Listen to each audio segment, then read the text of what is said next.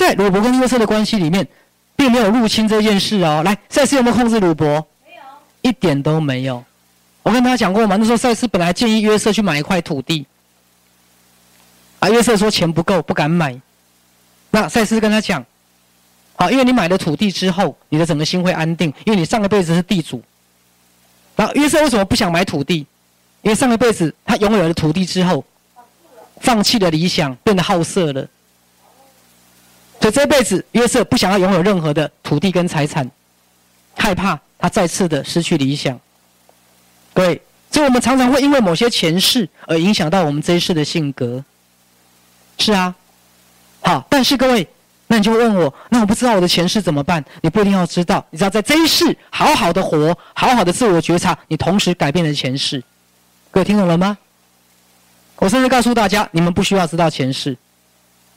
该知道，你就会自然知道；不该知道，去求也没有用。我像不像算命的？像哈，哎，哦，我们偶尔也是要学一些其他的行业的术语了哈。你只要这一辈子好好的活，好好的全力以赴，自然所有累生累世的业障都可以化解。各位了解我的意思？一夜化解的关键就在这一世当中。这一世当中，来，好，所以在鲁伯跟约瑟的关系里面，不涉及控制，很多赛斯给鲁伯的建议，鲁伯都没有在听，都没有在听，因为鲁伯也要做他自己，而赛斯从来没有剥夺过鲁伯的创造力。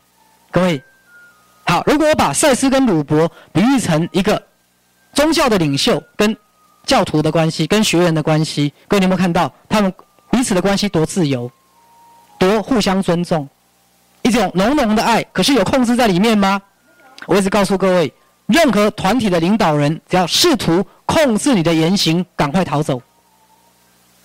任何团体的组织，只要组织发展的很严密，你们彼此互相监控，赶快逃走。各位，我一直告诉大家，好像徐医师把我们的团体基金会发展成这样子，你觉得这样一盘散沙容易吗？各位，这一盘可爱的散沙，每个人充分做自己，又有一个共识，容易吗？